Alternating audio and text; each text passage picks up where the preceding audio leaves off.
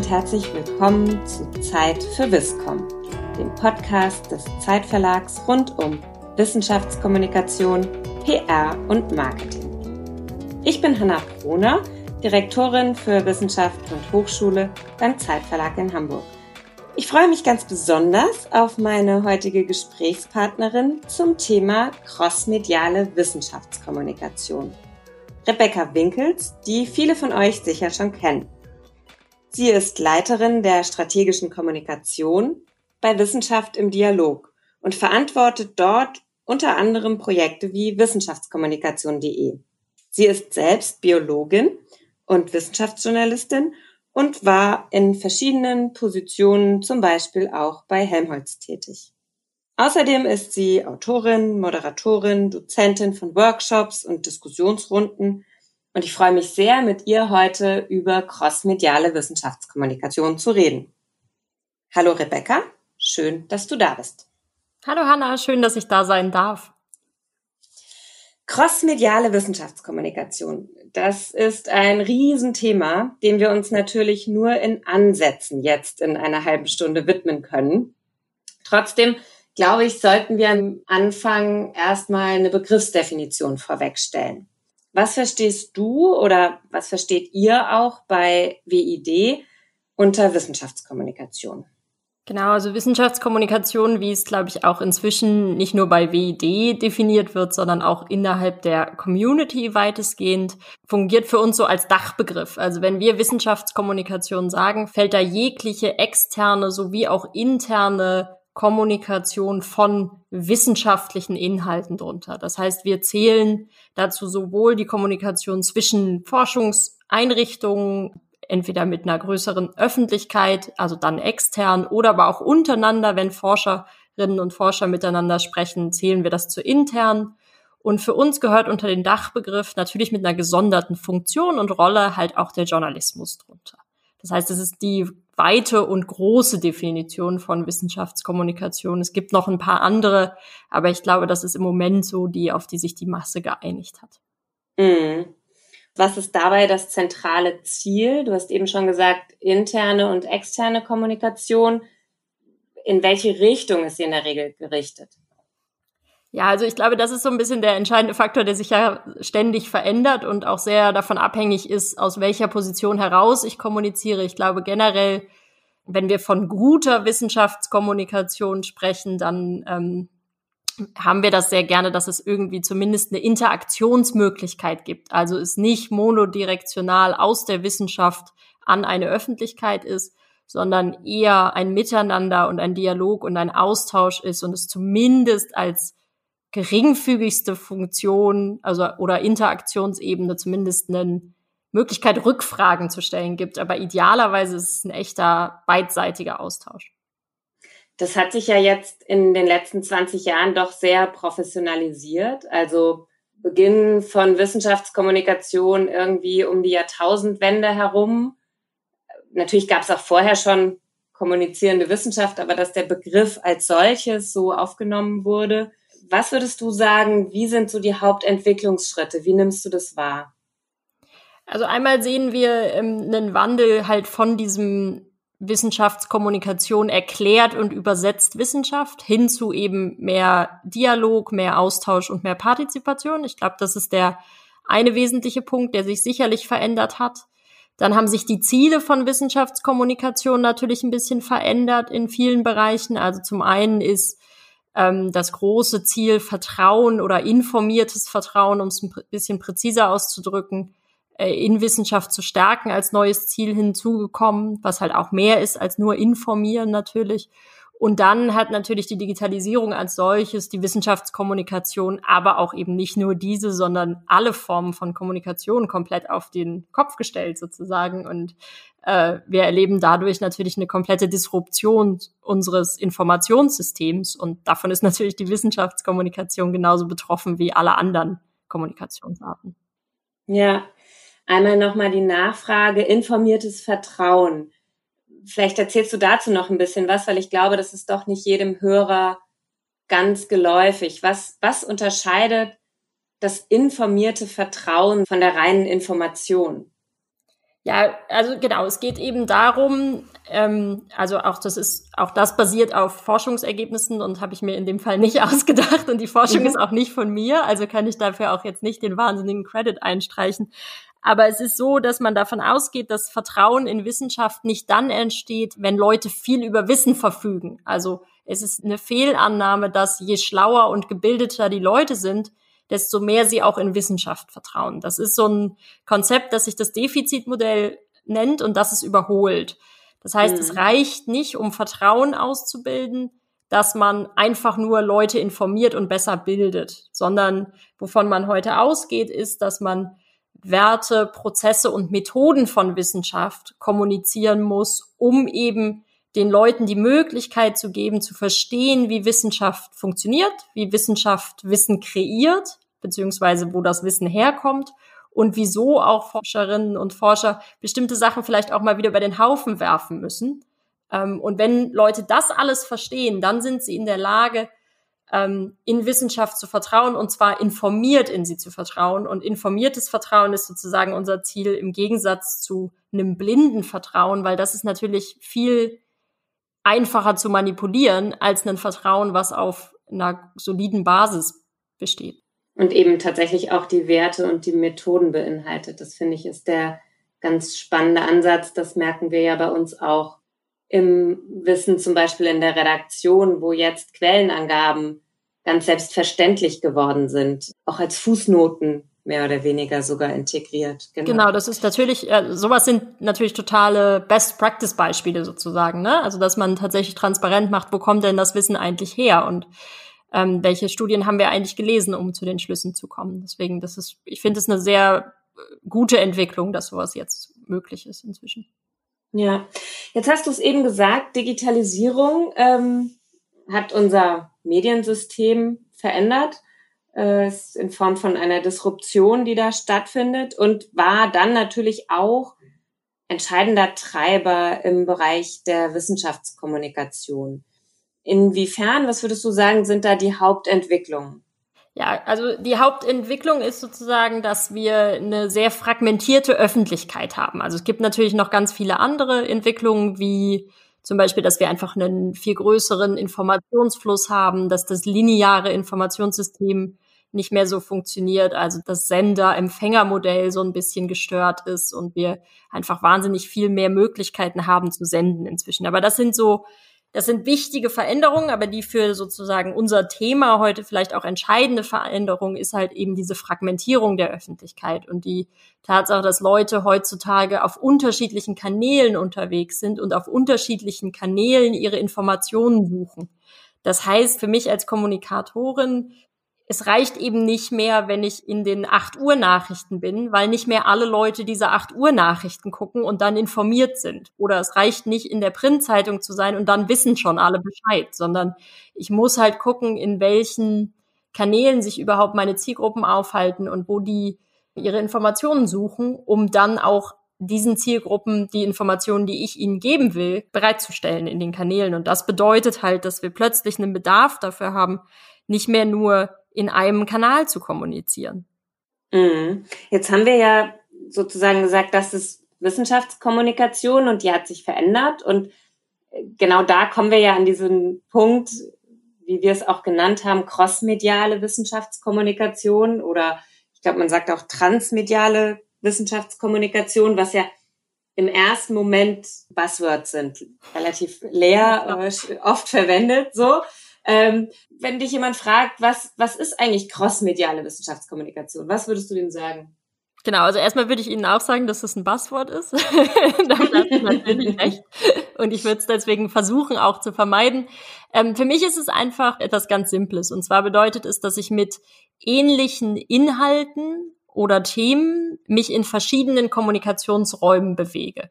Das können rein Online-Diskussionsräume sein, aber das kann auch eine Mischung sein. Und ähm, also eine Mischung aus Offline-Formaten und Online-Formaten. Das heißt, für mich ist es wirklich einfach sehr, sehr simpel, einfach eine auf verschiedenen Kanälen absichtlich äh, betriebene Kommunikation, die halt eben auch beachtet, wie die Kanäle aufgebaut sind. Ne? Also sich daran orientiert, wie der Kanal funktioniert und nicht einfach wie mit so einer das ist ja irgendwie das klassische Bild dazu, mit einer Gießkanne einfach überall die gleichen Inhalte reinschüttet, sondern eben die Kanäle so nutzt, wie man die Kanäle auch wirklich verwendet und das aber ganz gezielt tut und das aber inhaltsgerichtet ähm, für ein Thema macht. Das würde ich so als crossmediale oder transmediale oder welches Buzzword man sich auch immer noch einfallen lassen möchte, äh, definieren.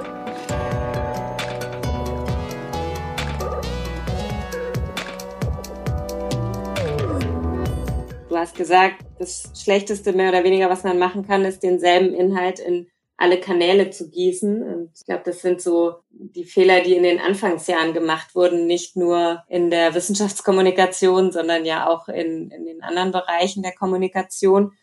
Ähm, wenn man aber das Thema strategisch angeht, wäre ja die erste Frage wahrscheinlich nochmal einen Schritt zurück und zu sagen, ich muss was über meine Zielgruppen wissen. Was sind aus deiner Sicht Zielgruppen von Wissenschaftskommunikation. Und ich frage deshalb auch so äh, scheinbar banal, weil wir im alltäglichen in der Arbeit mit Hochschulen und Forschungseinrichtungen häufig hören, ähm, ja, wir wollen die breite Öffentlichkeit erreichen.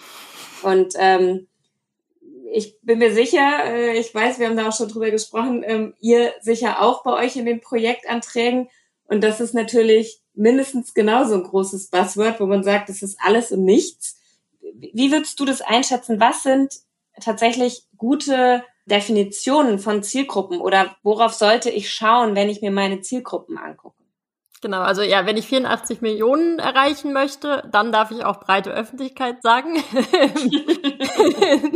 würde ich mich mit zurückhalten in so einem Projektantrag vielleicht auch einfach. Ähm, aber genau, also wie gesagt, es gibt eben diese eine breite Öffentlichkeit ist natürlich keine gute Zielgruppe, weil sie super unspezifisch ist. Ne? Also wenn ich davon spreche, dass Leute sich in unterschiedlichen Kommunikationsräumen ihre Nachrichten holen, ähm, dann ist auch klar, dass sie nicht alle Kommunikationsräume nutzen, sondern spezifische. Und damit muss ich halt genau gucken, welche Zielgruppe habe ich. Also das ist erstmal das Wichtige daran. Und dann, was gibt es für Zielgruppen? Naja, ähm, im Prinzip gehört schon jeder Teil der Gesellschaft auch irgendwie zu den Zielgruppen für Wissenschaftskommunikation. Das ist natürlich klar. Ich muss nur irgendwie in meiner Arbeit versuchen, diese Zielgruppen möglichst genau zu benennen und genau zu kennen. Das heißt, ich könnte zum Beispiel sagen, ich habe ein Format, in dem ich Leute zwischen 20 und 30 erreichen möchte und dann habe ich eine gute Zielgruppe. Ja, noch besser wird die Zielgruppe, wenn ich nicht nur sage 20 bis 30, sondern sagen kann, ähm, Leute, die 20 bis 30 sind und Abitur haben. Ja, weil dann weiß ich den nächsten Schritt über meine Zielgruppe. Und es geht sozusagen für mich immer darum, und es ist, damit wird die Frage dann auch gar nicht trivial leider. wie kann ich meine Zielgruppe möglichst genau beschreiben hinsichtlich dessen, wie sie ihre Informationen bekommt, wie ihr Alltag aussieht, ihre Interessenslagen sind, auch vielleicht wie ihre Position zu einem Thema ist. Und genau darum geht es eben bei dieser Zielgruppenfrage. Und deswegen ist die für mich immer noch die ganz entscheidende Frage bei Kommunikation. Also wenn ich meine Zielgruppe nicht kenne, dann kann ich eigentlich auch nicht qualitativ hochwertig kommunizieren. Und du hast es nämlich gerade gesagt, es reicht nicht, sie zu benennen. Jetzt bin ich wieder bei Projektanträgen, zu sagen, wen möchte ich denn erreichen oder wen möchte vielleicht auch, ja, mein Vorgesetzter erreichen oder wer auch immer, sondern am Ende geht es darum, die Zielgruppe wirklich zu kennen und zu wissen, wer das ist, wie die sich bewegen, wo die unterwegs sind. Gibt es da Methoden, wo du sagen würdest, so könntest du dir vorstellen oder so würdest du empfehlen, da ranzugehen? Ja, also die eine Herangehensweise ist, ich, ich mal das eigentlich immer ganz gerne auf. So, also irgendwie tatsächlich, äh, das klingt jetzt sehr praktisch. Ähm, aber es ist wirklich so einmal sich die aufzumalen und versuchen, diese Persona so in meinem Kopf zu kreieren oder eben tatsächlich einfach auf einem Blatt Papier zu kreieren. Und tatsächlich sozusagen, wo bewegen die sich? Was machen die? Woran haben die Interessen? Und dann kann man natürlich ganz gut aus Statistiken und aus Internetnutzungs ähm, Daten sehen, in welchen Kanälen die sich bewegen. Also diese, diese Kanalanalyse ist natürlich nicht so schwierig, ne? weil da habe ich Informationen noch und nöcher über die Altersstrukturen von Social-Media-Kanälen zum Beispiel. Was halt mhm. schwieriger ist, sind so diese äußeren Faktoren, ne, über die ich gerade gesprochen habe. Also sowas wie, wo bewegen die sich denn? Woran haben die Interesse? Das ist natürlich ein bisschen schwieriger aus Daten abzulesen. Das ginge auch, aber auf die Daten haben du und ich wahrscheinlich keinen Zugriff. nee, genau. Aber so, also mir ein Bild zu malen und mich ein bisschen zu informieren, wo sind die, was machen die, was interessiert die gerade. Das geht eigentlich mit gesundem Menschenverstand ganz gut. Man muss es eben nur tun und man muss sich wirklich Gedanken darüber machen. Und das lohnt mhm. sich dann aber enorm natürlich. Ja, ich finde es sehr spannend, dass du auch sagst, die Kanalanalyse ist im Prinzip der zweite Schritt. Ich muss die Zielgruppe kennen, weil wir sind ja hier in dem Podcast auch immer bemüht, den Blick in die Praxis wirklich zu liefern. Ähm, in der Theorie macht das total Sinn. In der Praxis kenne ich total viele Einrichtungen, die kommen und sagen, wir wollen Instagram machen oder wir wollen einen Podcast machen. Und dann fragt man so, ja, aber für wen denn so? Und dann ist sozusagen die Zielgruppe nachgelagert. Ähm, dann fängt das Thema mit dem Kanal aus. Und du sagst ja jetzt sehr klar, die Richtung hat überhaupt keinen Sinn, sondern ich muss mir erst überlegen, wer ist meine Zielgruppe, wo ist sie unterwegs und im nächsten Schritt komme ich dann erst in die Kanalauswahl rein, oder? Ja, das würde ich auf jeden Fall so sagen, wenn man professionell einen Kanal aufsetzt oder ein Projekt aufsetzt, dann sollte das so rum sein. Dann sollte es Zielgruppe First sein und dann die Analyse der Kanäle. Mhm es spricht natürlich nichts dagegen, sozusagen auch mal einfach einen Kanal ausprobieren zu wollen. Ich kenne den Impuls sehr gut von mir, aber es hat halt dann nichts mit zielgerichteter Kommunikation zu tun, sondern dann ist es halt, ich wollte schon immer mal Instagram machen, also mache ich jetzt Instagram. Und mhm. so richtig strategische Kommunikation ist das dann natürlich nicht. Ja, und wahrscheinlich türmen sich dann im Nachhinein die Probleme auf. Also das ist das, was ich aus der ähm, Beratung auch häufig kenne, dass man dann eben Dinge aufsetzt, die dann später nicht mehr für andere Kanäle zu nutzen sind oder ähnliches. Genau, und man hat so ein bisschen auch dieses, man geht dann sehr schnell danach, was einem selber gefällt. Ne? Also man ist dann mhm. so, das gefällt mir jetzt visuell, deswegen packe ich das in meinen Instagram-Kanal. Und das ist ja aber nicht das, also so benutzt man ja eigentlich nicht diese Kanäle, weil man das selber ja auch gar nicht mehr überblicken kann irgendwo. Also jemand, der zuerst vom Kanal ausdenkt und dann erst von der Zielgruppe, muss schon sehr viele Zielgruppen selbst abdecken. Und eigentlich können wir ja immer nur eine Zielgruppe selbst abdecken, so richtig. Das stimmt. Ähm, jetzt macht ihr ja auch oder habt ganz aktuelle Daten immer wieder aus dem Wissenschaftsbarometer, wo ihr auch abfragt, wer bewegt sich eigentlich wo, in welchen Kanälen, medial und wer informiert sich wo. Jetzt kann das jeder auch bei euch nachlesen, auch die Ergebnisse alle im Detail nachlesen. Was mich so interessieren würde, ähm, was sind denn Hauptkanäle, wo du sagen würdest, das wird immer noch genutzt? Welche Kanäle sind die Hauptinformationsquellen für wissenschaftliche Inhalte? Genau, also erstaunlicherweise aus einer persönlichen Perspektive ähm, ist immer noch das Fernsehen sehr, sehr weit oben bei diesen Fragen, so wo sich Leute informieren und so über Wissenschaft und Forschung. Ähm, gleichzeitig ist das Internet seit Jahren, glaube ich, auf dem sozusagen auf dem Vormarsch, mhm. was jetzt auch nicht über weiter ne, überrascht. Und da sind es dann aber auch sozusagen ähm, Websites und Mediatheken von klassischen Nachrichtenmedien, von Zeitungen, von Magazinen oder eben auch von Fernsehsendungen. Also das ist tatsächlich so und es ist, glaube ich, sogar so, dass vier von fünf Deutschen informieren sich über das Internet sozusagen, über Wissenschaft und Forschung. Also das Internet spielt eine Riesenrolle, aber im Internet sind es dann vor allem immer noch diese klassischen Medienkanäle. Und das Fernsehen spielt immer noch eine sehr große Rolle für Informationen generell. Das finde ich tatsächlich auch faszinierend, was man ja eigentlich schon fast totgesagt hatte, mehr oder weniger. Dass man eigentlich gesagt hat, es, es wandert komplett, aber es ist immer noch das Fernsehen. Genau, ja, irgendwie faszinierend, aber irgendwie dann auch wieder okay, weil man ja schon auch beachten muss, dass nicht der Großteil der deutschen Bevölkerung unter 30 ist. Ja, ja, klar. Oder unter 40. Oder, oder unter 40, genau. ähm, und welche Rolle spielt Social Media?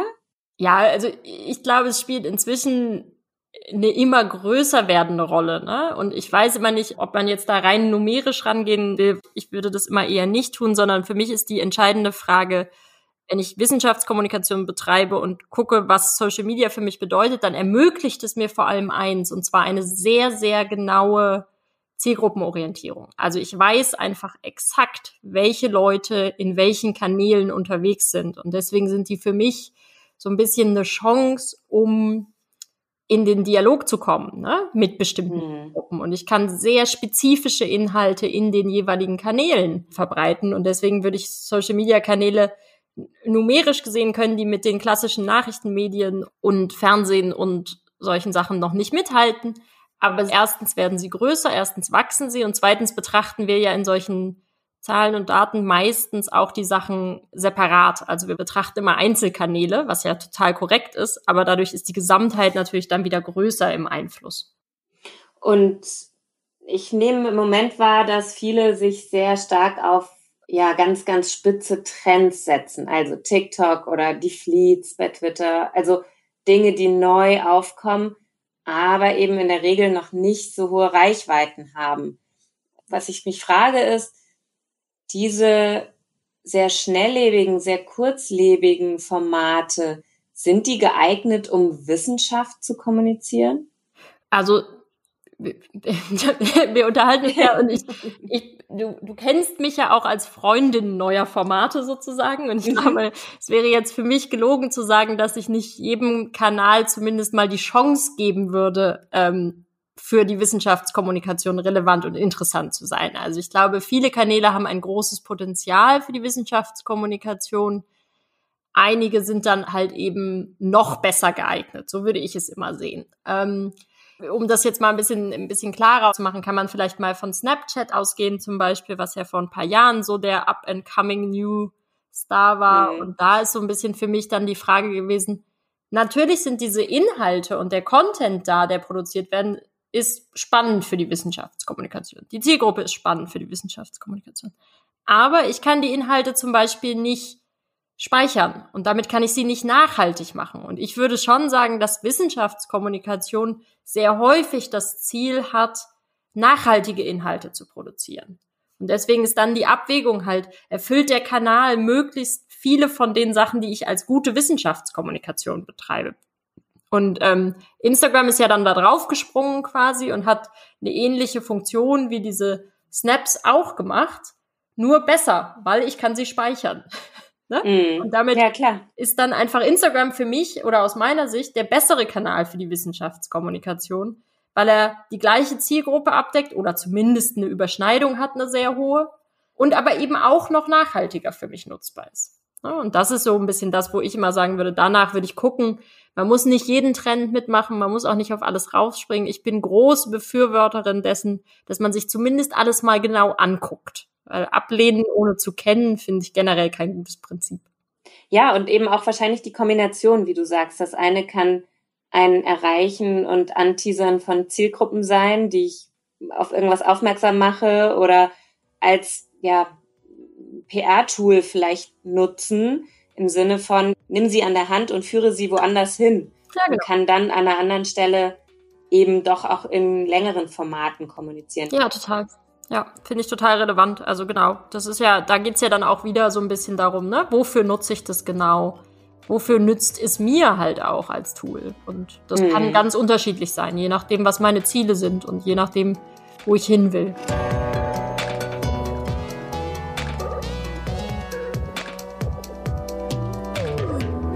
Jetzt sind wir ja schon mitten im How-To.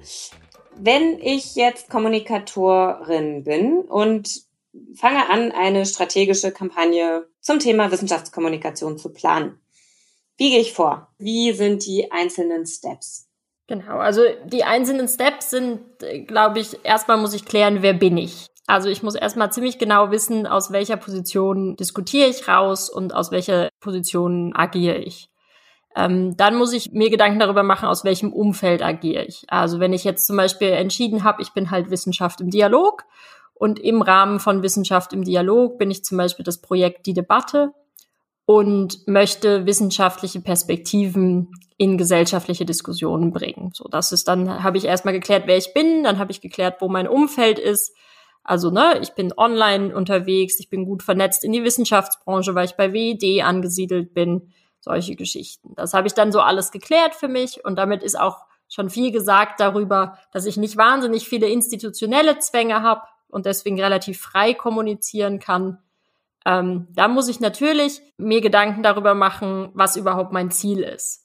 Dann muss ich mir Gedanken darüber machen, wer meine Zielgruppe ist. Also wen will ich mit meinem Kommunikationsziel erreichen? Das haben wir ja jetzt auch schon relativ ausführlich diskutiert. Mhm. Und dann muss ich mir Gedanken machen darüber, welche Inhalte habe ich denn, die für diese Zielgruppe relevant sind? Und dann erst sozusagen, nachdem ich alle diese Fragen sauber ausdifferenziert beantwortet habe, dann komme ich zu der Frage, okay, welche Formate, also welche Arten der Wissensvermittlung kann ich in welchem Kanal für diese Ziele und Zielgruppen nutzen? Das kommt sozusagen als letztes. Ne? Ich entscheide mich dann für ein paar Kanäle und dann gucke ich, welche Art von Kommunikation will ich denn in diesem Kanal betreiben? Und dann habe ich eigentlich meine Kampagne ähm, ich glaube aber, eine gute Kampagne erkennt man eben daran, dass all diese Fragen relativ einfach zu beantworten sind und fast sogar für jemanden von außen zu beantworten sind. Mhm. Und jetzt habe ich mich für Kanäle entschieden. Dann bleibt ja noch die Frage, welche Inhalte passen jetzt zu den Kanälen? Worauf muss ich da achten? Tonalität ist sicherlich so ein Aspekt, dass ich sage, auf YouTube kommuniziere ich anders als in der Zeit zum Beispiel.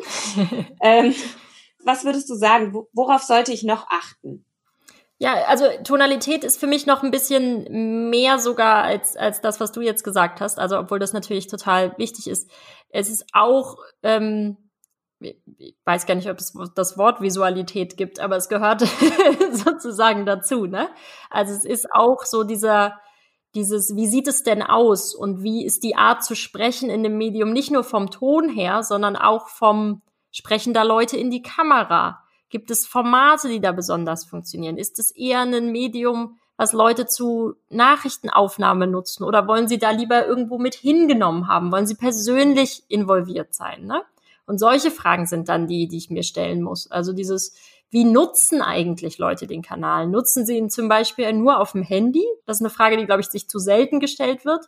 Wenn ich zum Beispiel in Instagram Sachen produziere und ich produziere die alle mit Ton, aber ohne Schrift und aber meine Community benutzt Instagram nur auf dem Weg zur Arbeit, gut, früher mhm. mal, als man noch arbeiten durfte, also als man noch einen Weg zur Arbeit hatte. Ähm, In anderen Zeiten, damals. genau. damals. Ne? Und jetzt beim Spazierengehen im Park wahrscheinlich. Genau, jetzt, so. jetzt gucken die dann sich das Instagram-Zeug an, aber hören das natürlich gar nicht, weil sie nicht die Leute im Park nerven wollen mit dem Ton. Also muss ich mir Gedanken darüber machen, wie kriege ich kleine Überschriften und Summaries rein in meine Stories. Ne? Also es sind so simple Tricks und simple Dinge, aber über die da steckt halt eine ganze Menge dahinter, bis ich die richtig habe. Ja, klar. Und das sind ja auch iterative Prozesse. Also ich sage auch immer, besser trotzdem irgendwann mal anfangen und dann im Zweifelsfall lernen und nachjustieren. Ähm, schon sauber aufsetzen, strategisch einmal, aber ja, auch nicht die Strategie erschlagend werden nee, lassen. Das ist ja Fall. tatsächlich auch mhm. das, was wir eigentlich immer sagen. Ja, total spannend. Also ähm, ich gucke so ein bisschen, weil wir ja diese Folgen nicht ganz äh, ausufern lassen wollen. Ich hätte noch tausende Dinge im Kopf, bin mir aber sicher, wir finden dafür auch noch Plattform. Ähm, eine Sache würde ich gerne dich nochmal fragen. Was glaubst du ist die größte Herausforderung bei dem Thema Ich plane crossmediale Wissenschaftskommunikation? Ich glaube, viele Leute da draußen ähm, sagen, ah, meine größte Herausforderung ist das Budget. Ich habe da selber eine ganz andere Meinung dazu. Ähm, mich wird aber deine Meinung dazu interessieren. Was glaubst du, sind die größten Herausforderungen? Ja, also beim Budget würde ich dir total recht geben, das ist nicht die größte Herausforderung. Man kann da gerade in diesem Bereich auch mit wenig Geld richtig gute Sachen machen. So. Mhm. Zumal viele dieser Medien einem, solange der Inhalt gut ist, auch verzeihen, dass es vielleicht ein paar Schwächen gibt, was so die Produktionsqualität angeht. Ne? Also das ist schon auf jeden Fall so. Ich glaube, die größte Herausforderung ist das Mindset. So sehr das auch wieder ein Buzzword ist, aber man muss sich darauf einlassen, dass man in verschiedenen Kanälen mit verschiedenen Inhalten und verschiedenen Zielgruppen spricht. Und das muss in der Struktur, in der man kommuniziert, ankommen. Ne? Also man muss sich irgendwie Gedanken darüber machen, dass man unterschiedliche Kanäle hat und die unterschiedlich funktionieren und ich meine Inhalte jetzt eben genau auf diese Kanäle anpassen muss und mitdenken muss. Und ich glaube, deswegen ist bei jeder Form von Mehrkanalkommunikation die entscheidende Frage, wie kriege ich innerhalb meines Teams, was diese Kanäle bespielt, sowas hin, dass man gemeinsam für alle Kanäle denkt und nicht jeder seinen eigenen Kanal für den wichtigsten hält und nur dafür produziert. Und ich glaube, da ist eigentlich die größere Herausforderung als Budget, Zeit oder Fähigkeiten.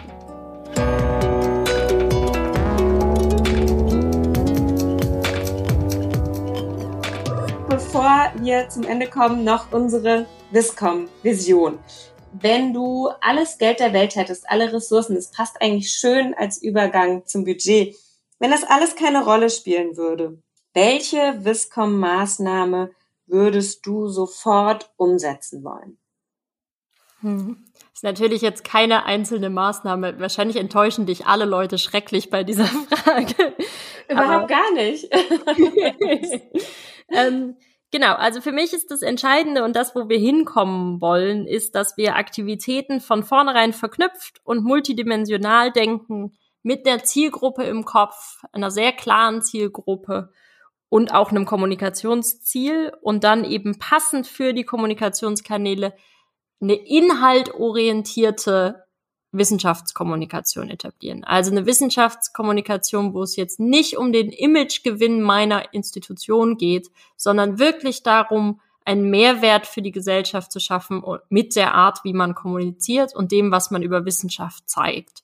Und wenn das dann auch noch evidenzbasiert geht, also ich auch noch darüber was weiß, wie das bei Leuten wirklich ankommt und meine Formate danach dann auch noch ausrichte, dann hätten wir wahnsinnig viel erreicht. Ich glaube, dafür braucht es gar nicht mal nur Geld, sondern auch noch ein bisschen mehr. Aber ich hoffe, dass wir da auf einem guten Weg sind, so gesamtwissenschaftskommunikationssystemstechnisch. Das glaube ich tatsächlich auch, wenn ich mir die Entwicklung der letzten Jahre angucke, sind wir da, glaube ich, auf einem super Weg. Vielen lieben Dank, Rebecca, bis äh, an der Stelle jetzt gerade. Vielen Dank, dass du dir Zeit genommen hast für uns. Zentrale Informationen, Links zum Wissenschaftsbarometer und ähnliches verlinken wir euch allen in den Show Notes. Mir bleibt nur noch einmal den Aufruf wieder zu senden. Schickt uns Feedback, schickt uns Kritik, schickt uns Anregungen oder Lob ähm, auch das hören wir sehr gerne. Ja, meldet euch, wenn ihr Themenideen habt, wenn ihr Wünsche habt oder wenn ihr selbst Spannendes zu erzählen habt rund um das Thema Wissenschaftskommunikation, Wissenschaftsmarketing oder Wissenschafts-PR. Die E-Mail-Adresse findet ihr auch in den Show Notes, ist viscom.zeit.de.